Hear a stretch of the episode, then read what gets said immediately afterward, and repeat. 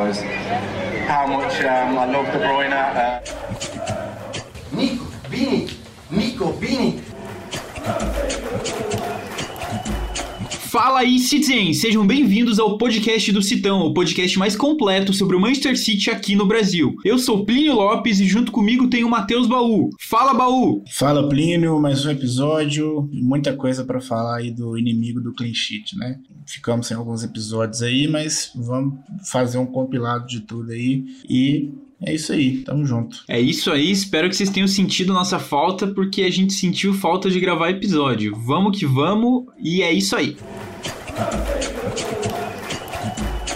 Bom, nessa primeira parte do programa a gente vai falar um pouquinho sobre Champions. O City se classificou em primeiro lugar no grupo, né? O PSG acabou ficando em segundo lugar. O City teve quatro vitórias e duas derrotas, uma derrota para o PSG e essa última derrota para o Leipzig. E eu vou começar abrindo a nossa conversa sobre a Champions League falando justamente dessa derrota para o Leipzig. Foi um jogo, cara, sonolento que quando eu olhava para o cronômetro ali, olhava para o relógio da partida, ainda faltava 20, 15, 10 minutos e eu, meu Deus Deus do céu, cara, esse jogo não vai acabar nunca, é impossível. O jogo foi chato, eu vou cornetar agora e eu vou afagar depois, eu vou passar a mão na cabeça do Guardiola no segundo bloco, quando a gente for falar de Premier League. Mas eu tenho que cornetar ele. Eu achei incrivelmente horrível a decisão do Guardiola de escalar o time do jeito que foi. A gente não aproveitou nenhum dos jovens, todos ficaram no banco. O Cole Palmer entrou no finalzinho só, tipo, não sei nem para quê. Eu não gostei. O, Pep Guardiola deu uma entrevista depois do jogo dizendo que alguns jogadores jogadores precisavam de ritmo de jogo, porque não tinham jogado contra o Aston Villa e não tinham jogado as últimas partidas. Ele falou que um desses era o Gundogan, outro era o Walker, mas não justifica você começar um jogo desses que não tá valendo nada com todos os jogadores da primeira equipe. A gente teve Grealish, a gente teve Foden, a gente teve Mahrez, Dinho, De Bruyne, Gundogan, o Ake, Stones, o Walker, Zinchenko, bom, vocês assistiram o jogo. Todos são jogadores que não são da base. Enquanto isso, a gente tinha ali no banco o Egan Riley, o Wilson Sbrug, que são dois laterais ali do sub-23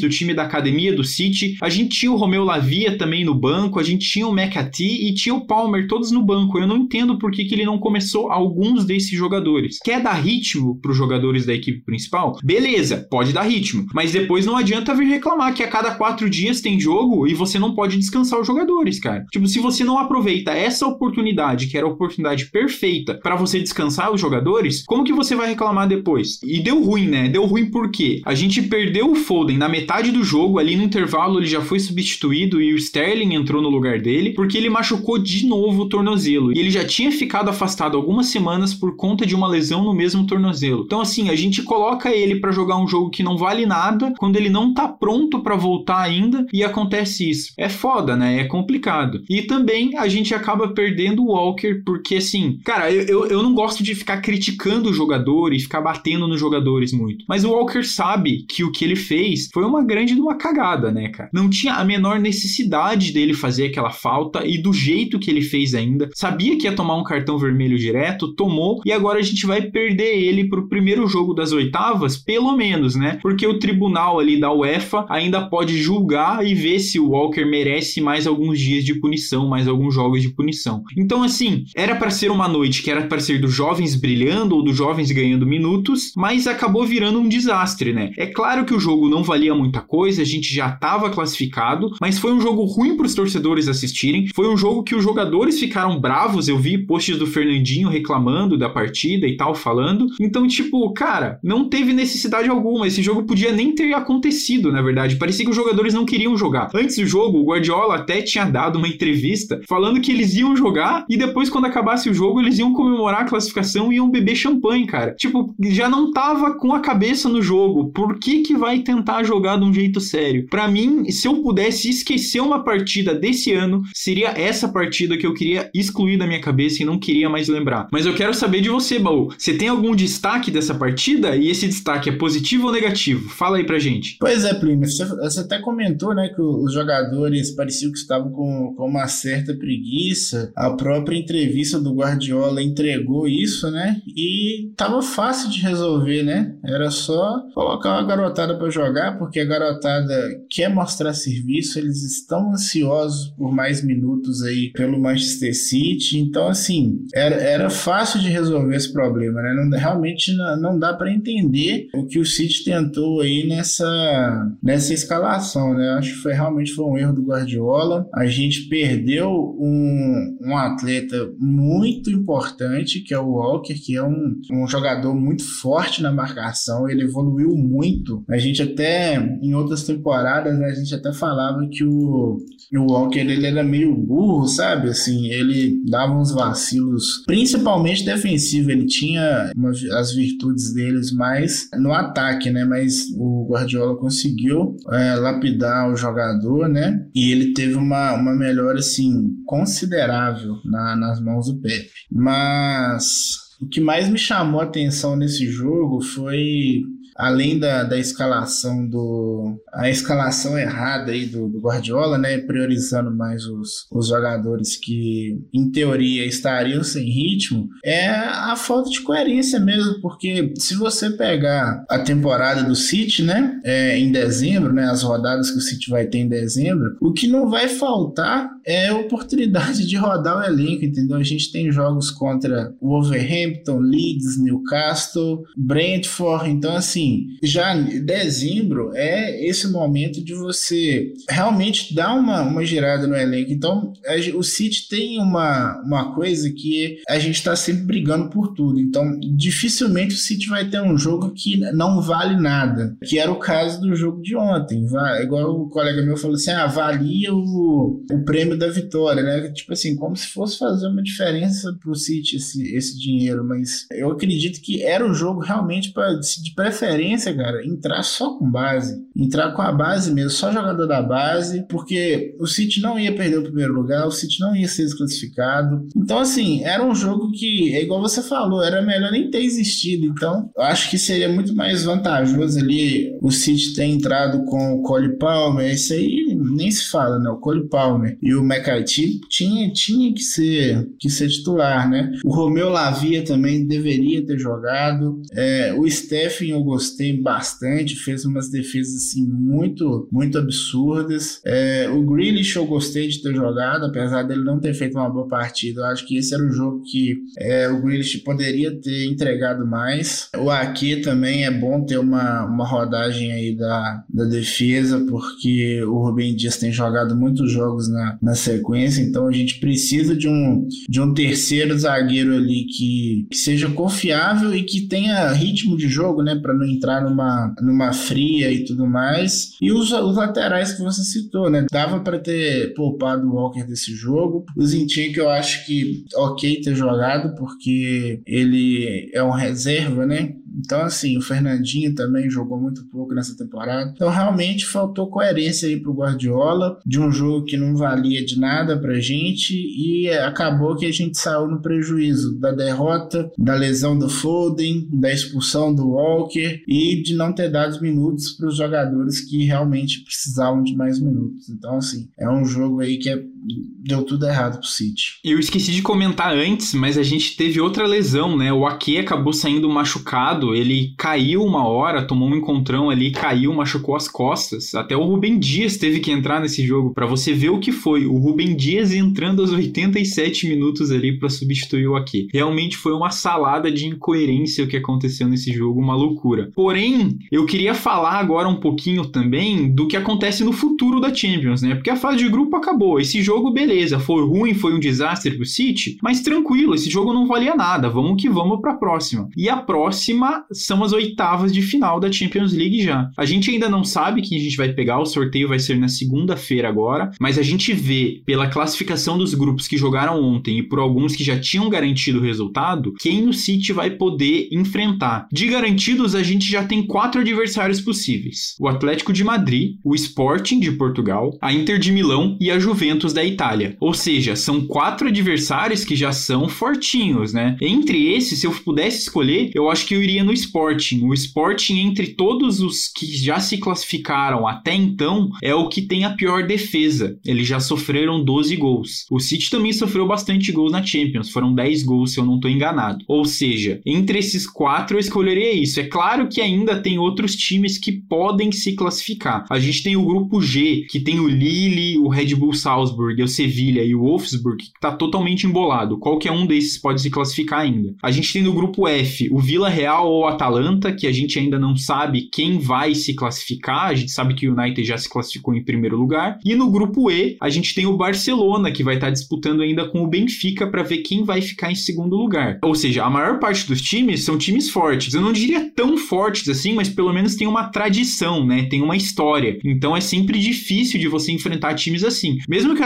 de Madrid não esteja tão bem e não venha jogando tão bem, ainda assim é um time de retranca, é um time de defesa boa, é um time difícil pra gente enfrentar. A Inter de Milão também, a mesma coisa, tem jogadores que podem causar problema. A Juventus, com todos os problemas, ainda é Juventus, né? A gente sabe que o City tem uma certa dificuldade, né, nesse mata-mata da Champions contra adversários mais grandes, não pela falta de qualidade do Manchester City, porque isso não falta. O City tem muita qualidade e sabe jogar. Mas o que faltava, pelo menos até a temporada passada, era um pouquinho de tradição na competição. Como a gente já chegou na final, eu acho que agora os jogadores estão mais tranquilos, os ânimos estão mais acalmados e eu acho que a gente vai conseguir jogar uma Champions League um pouquinho melhor. Mas mesmo assim, são adversários bem difíceis. Se eu pudesse escolher, eu ia de Sporting, como eu já falei. E você, Baú, quem que você escolheria? O que, que você tá esperando para essa oitavas de final aí pra gente? Pois é, ele tinha uma época que eu gostava de enfrentar os times mais fortes na, já nas oitavas, porque na minha cabeça, se a gente ganhasse, era para poder testar o elenco e tudo mais. Só que isso aí eu era no começo lá do nosso perfil lá do City Depre, era adolescente, né? Então eu não tinha essa percepção de meio de temporada e tudo mais, ali em janeiro, jogador voltando de férias e tal. Então, assim, hoje eu prefiro pegar o adversário mais fraco possível, que no caso, da, dentro das possibilidades já confirmadas, seria o esporte, né? Então, eu, se eu pudesse escolher, seria um jogo contra, contra o esporte, porque é, é um jogo mais tranquilo, se City decide em casa, enfim, né? Eu, prefiro, eu gostaria que fosse o Sporting. Bom, Baú, eu concordo com você, eu também prefiro pegar o time que teoricamente é mais fraco, mas a gente tem que saber que todo confronto é difícil na Champions League. Eu acho que a gente não tem muito mais coisa para comentar aqui sobre a Champions, é só ficar de olho no sorteio que vai acontecer nessa segunda-feira e esperar ali fevereiro e março, ali final de fevereiro e começo de março, onde vão acontecer as duas rodadas das oitavas de final. E agora a gente vai falar um pouquinho da Premier League. Fica com a gente.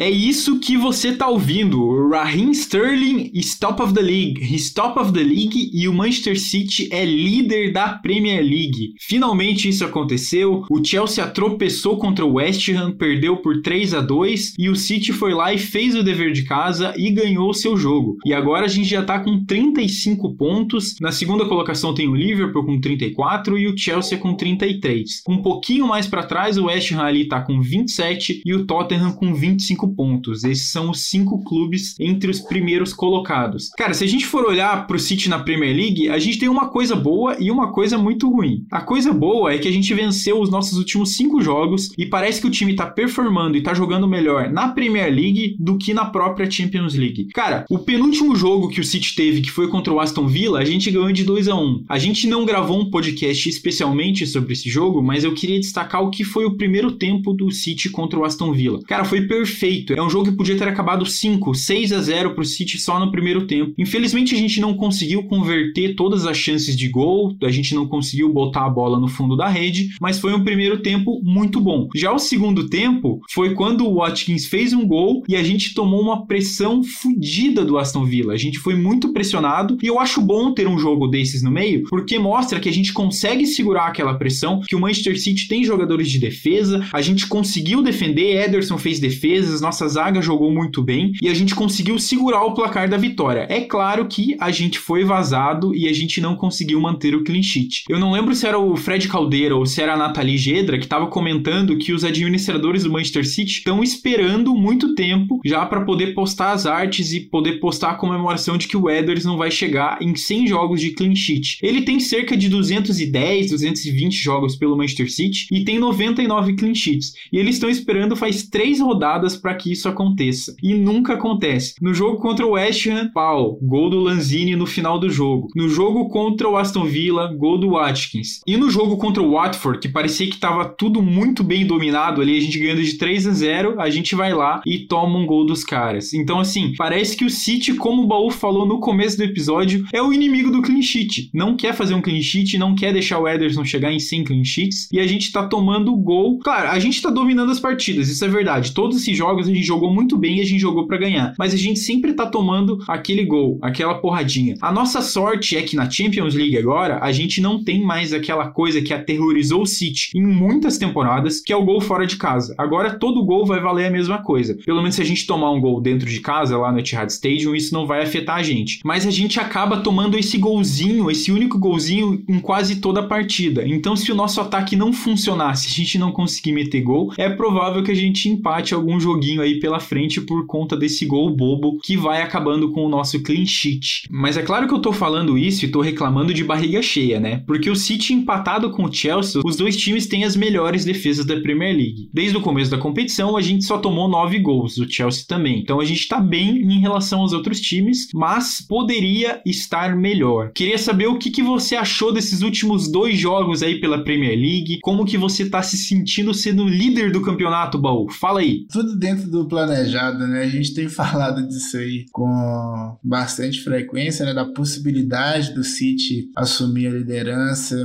que ia acontecer em dezembro, e aconteceu, porque é o que, quando o City briga pelo título, ele, via de regra, ele vira dezembro na liderança, né? E se você pegar os jogos aí de dezembro mesmo, o pior já passou, né? Que era o, o Aston Villa, né? O City ainda pega o, o, Leicester, né? Mas é dentro de casa, então dá para ganhar. Mas os outros adversários são Overhampton, Leeds e Brentford. Então, assim, é, o normal é o City vencer esses jogos, né? E, e só não foi melhor porque o talismã Origi, Origi, como você preferir aí, pariu, né? Um gol pro, pro Liverpool no último minuto e o Liverpool venceu por 1 por 1 a 0 né? Mas poderia ter sido melhor, né? O, o, o City poderia ter estar aí com três pontos do, do Liverpool e a e dois do Chelsea, né? Que é uma, uma margem de segurança bem interessante. Mas é aquela coisa, né? A gente não pode reclamar de barriga cheia. O, os trope, o tropeço que quem precisava tropeçar na rodada para a gente assumir a liderança era o Chelsea. Isso acabou acontecendo, né? Você vê que o Chelsea aí nas últimas rodadas é, vem tropeçando, né? Foram dos últimos cinco jogos foram dois empates, uma derrota e duas vitórias, né? Que não, não é normal pro nível do Chelsea que vem jogando aí nos últimos últimos, sei lá, um ano e meio,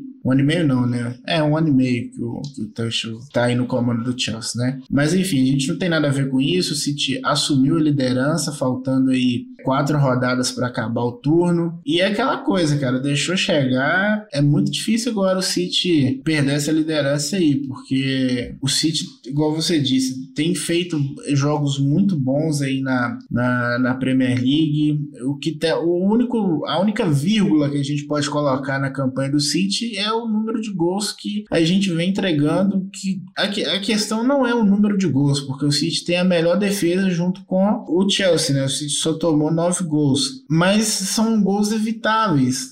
Todos eles foram gols assim bem evitáveis, não precisava ter tomado e acaba que vai prejudicando uma estatística que pode parecer perfumaria, que é o clean sheet, mas é, é aquilo que você foi cirúrgico no seu comentário em relação e em algum momento esse gol bobo vai ser um empate, vai ser uma virada. É, então, assim, gols que são evitáveis por de repente o nível de concentração baixando no final, que é quando tem acontecido esses gols, incomoda, incomoda um pouco, mas é, o importante é que o City é líder, venceu o Aston Villa, venceu o Watford e agora enfrenta o Wolverhampton em dezembro com bastante jogos aí, né? Mas eu acredito que o saldo vai ser positivo pra gente. Pô, cara, eu queria lembrar que no começo da temporada a gente perdeu pro Tottenham, né? E tinha muita gente falando que essa temporada do City já era, que o City sem um centroavante não ia dar certo. E se a gente for olhar agora, líder num grupo com PSG, um PSG que tem Messi, Neymar e Mbappé, e líder também na Premier League, com Liverpool, Chelsea, Manchester United e todos os queridinhos para trás. Então mostra que o City tá bem, né? Que a gente tá bem. É aquilo que a gente falou, a gente tem time. Pensa, nesse jogo contra o RB RB Leipzig, que a gente foi com sono pela Champions League, a gente deixou para trás Cancelo, Bernardo Silva e Rodri, os três melhores jogadores do City na temporada. A gente perdeu pro RB Leipzig? Perdeu, mas foi um jogo tipo de brincadeira, foi um jogo de treino. O próprio Guardiola falou que botou o Gundogan e botou o Walker para pegar ritmo de jogo, para poder jogar. Então não foi tipo realmente para ganhar, foi um jogo treino, né? Foi quase um jogo treino pra gente, apesar do Walker ter sido expulso. Então assim, a gente consegue ir pro jogo de Champions poupando os três melhores jogadores, eles nem viajaram com o clube. A gente sabe que o Bernardo Silva, agora nessa temporada, ganhou os últimos três prêmios de melhor jogador do mês, porque vem jogando muito bem pelo clube. A gente tem vários outros destaques, fora o Cancelo e fora o Rodri. E a gente tem jogadores que ainda não se apresentaram muito nessa temporada, como é o caso do Kevin De Bruyne, mas a gente sabe que ele tem uma mágica especial. Então, assim, a gente tem time. Quando o De Bruyne não joga, o Bernardo joga. Quando o Bernardo não joga, o Gundogan joga. Quando o Gundogan não joga, o Gabriel Jesus vai lá e resolve, como resolveu no jogo contra o Chelsea. Ou o Cancelo tira alguma coisa da cartola e mete três assistências, sabe? Ou o próprio Rubem Dias pega e faz um gol de fora da área, cara. Então, assim, a gente tá com uma equipe muito bem montada e a gente tá com um time muito bem organizado. No começo desse episódio do podcast, eu critiquei o Guardiola, mas agora eu tenho que aplaudir o cara, tenho que aplaudir ele de pé, porque o que ele tá fazendo com esse time aqui, como o time tá conseguindo ganhar, não necessariamente fazendo partidas geniais. Eu acho que o nosso segundo tempo contra o Aston Villa, por exemplo, foi horrível. A gente deu umas vaciladas no jogo contra o Watford, apesar de ter dominado o jogo e ter, tipo, dado uma canseira neles. Não é perfeito, mas é um trabalho muito bem pensado e muito bem organizado e que tá rendendo frutos até agora. Espero que renda frutos de verdade, como títulos, né? Porque a gente ainda tem um longo caminho para percorrer, tanto na Premier League quanto na Champions League, e a gente tem outra Copa inglesa. A gente foi eliminado da Carabao Cup, graças a Deus, porque já tinha virado tradição do City ganhar isso, mas a gente ainda tem jogo pela frente e eu gosto de ver. E cara, não tem como eu não falar do retorno de alguns jogadores. A gente tem uma Res que não tava jogando muitos jogos, só que ele chega na Champions League, cara, e parece que ele marca. O Sam Lee, que é um jornalista lá de Manchester que cobre o City, até fez uma piada no Twitter dizendo que o Mahrez tinha uma obrigação contratual de marcar em jogo de Champions. Porque é incrível, ele chega em Champions League e é caixa. Então é um jogador muito importante que a gente tem para essas partidas. E eu queria falar especificamente do Raheem Sterling, cara. O Sterling deu uma virada no jogo dele e parece que agora ele tá feliz, cara. Quando o Mahrez fez esse gol ali no jogo contra o RB Leipzig de cabeça, cara, o Sterling pulou comemorando, cara. E fazia tempo que eu não vi uma alegria no rosto dele, assim. Uma alegria genuína de estar tá jogando e de estar tá contribuindo com o time. E ele tá voltando com aquele nível de futebol que ele tinha. Tá correndo, tá arrancando. Claro que não tá acertando todas ainda, isso é verdade, mas ele já tá causando muito mais perigo, fez um gol de cabeça no jogo contra o Watford e já tá indo muito bem. Então eu tô gostando dessa recuperação. Quero ver um pouquinho mais disso em Kevin De Bruyne, quero ver um pouquinho mais disso no Foden voltando de lesão agora. Mas eu acho ótimo que a gente tá conseguindo recuperar esses jogadores e que a gente tem o Sterling de volta. Realmente o Sterling deu uma crescida de produção muito importante. É, ele é um jogador que eu não abro mão dele, podem falar o que for aí. É, é um jogador que de 26 anos só, ele ainda tem muito a oferecer para o City e eu espero realmente que ele esteja feliz aqui, que ele queira ficar e que ele continue no City. O Sterling já é um, um,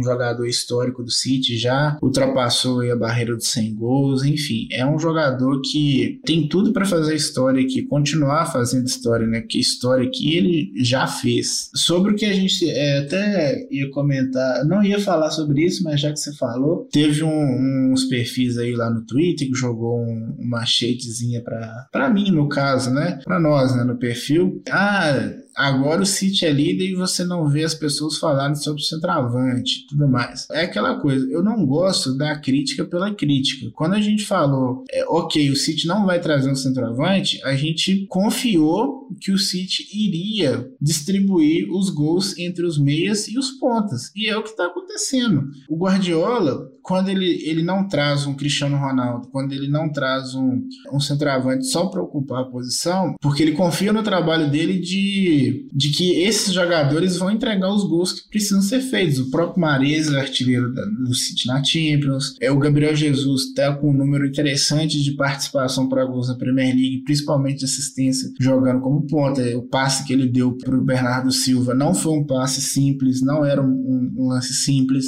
É, enfim, né, o próprio Bernardo Silva já é, acredito que em gols já é a melhor temporada dele e a gente está no meio da temporada. Se não é a melhor temporada dele em gols ainda, ele está muito próximo desse número pelo levantamento que eu vi. Então, assim, é, a gente queria um centroavante porque o City precisa desse centroavante. É um, um esse, esse esquema do Guardiola, do jeito que está hoje, não vai funcionar para sempre. Tipo assim, que eu falo para as outras temporadas, né? Isso é uma, uma coisa temporária. E pode ser que o City seja até campeão da Champions sem um centroavante. Mas isso não significa que o City não, não, não precisa contratar um. O City precisa, porque alguns jogos são decididos pelo camisa 9, gente. Não adianta, não, sem choro nem vela. É, eu tô. Eu não queria o Vlahovic no começo da temporada, mas eu tô muito inclinado ao City fazer essa contratação, sabe? Eu acho um jogador que muito interessante, com as características que vai, vai contemplar o City tanto quanto o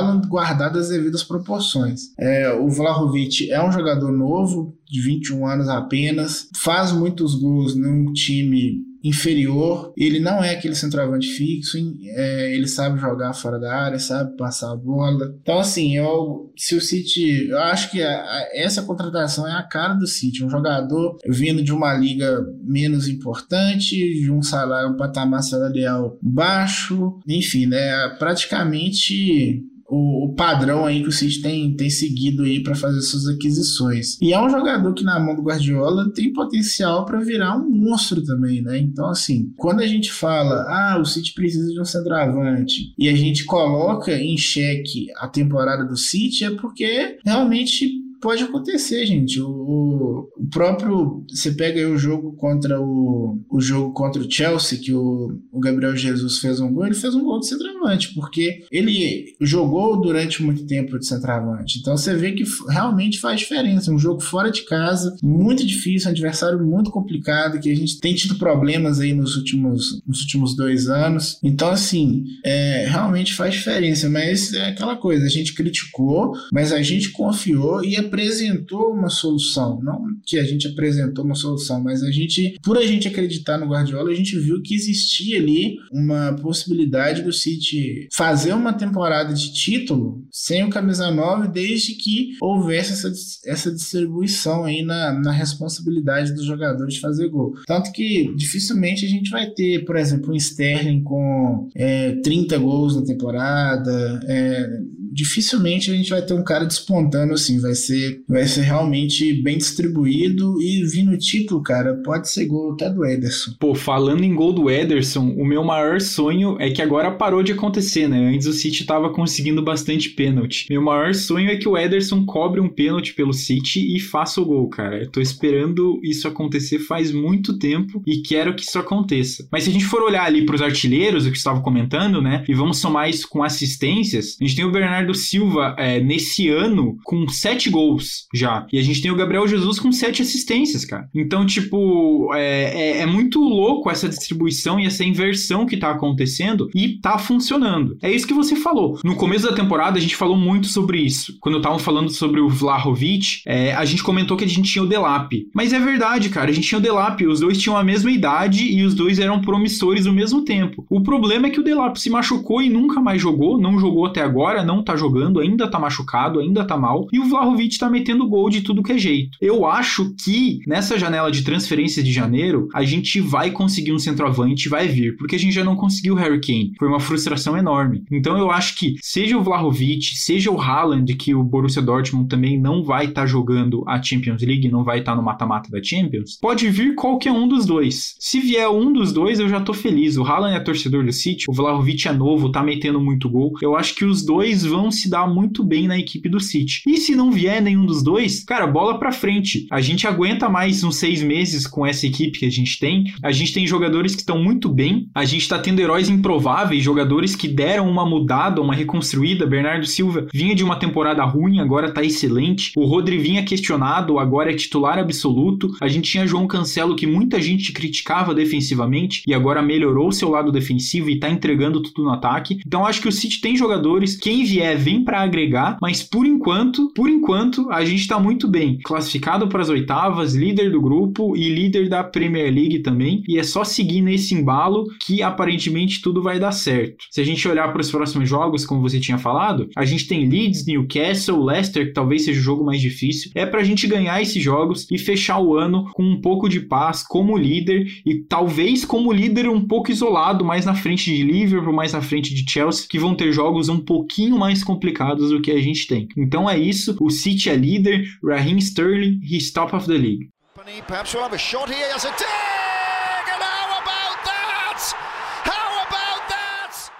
Então é falando de liderança que a gente vai encerrar esse episódio do podcast do Citão. No sábado, a gente tem um jogo contra o Wolves para tentar manter essa liderança e quem sabe ficar uns pontinhos ali na frente. Vamos esperar que tudo dê certo. A princípio, a gente vai ter quase todos os jogadores de volta. A gente tá com o Foden, que a gente não tem certeza se vai jogar. A gente tem o Ferran Torres, que ainda tá fora. E o Ake, que provavelmente não joga também. Mas o resto da nossa equipe, todo mundo voltou, todo mundo tá bem e todo mundo vai poder jogar. Inclusive o Walker, porque ele tomou o cartão dele na Champions League só. É isso, pensamento positivo e fiquem com a gente. O podcast do Citão é uma produção da Icarus Produtora e do Manchester City da Depressão. A direção geral e a produção são feitas por Plínio Lopes. O apoio de produção, a edição, finalização e mixagem são feitas por João Rai. A divulgação é feita por Matheus Eleutério. E Baú, encerrando o podcast em grande estilo, fiquei sabendo que agora você é embaixador oficial do Manchester City aqui no Brasil. É isso aí, né? Valeu! Ah, não só eu, mas como você também, né? Seu nome tá na lista lá, não sei se você chegou a ver, mas nós somos, né, embaixadores do City, é, uma, é um, um, título simbólico aí muito importante, reconhecimento do trabalho que a gente faz aí de divulgação do Manchester City. Eu mesmo posso falar que pelo menos uns, uns 10 torcedores pro City aí eu já trouxe, então acredito que o meu trabalho está sendo feito aí de, da maneira certa. Mas é isso aí, mais um podcast para conta e tamo junto até a próxima. É isso aí, valeu gente, até mais.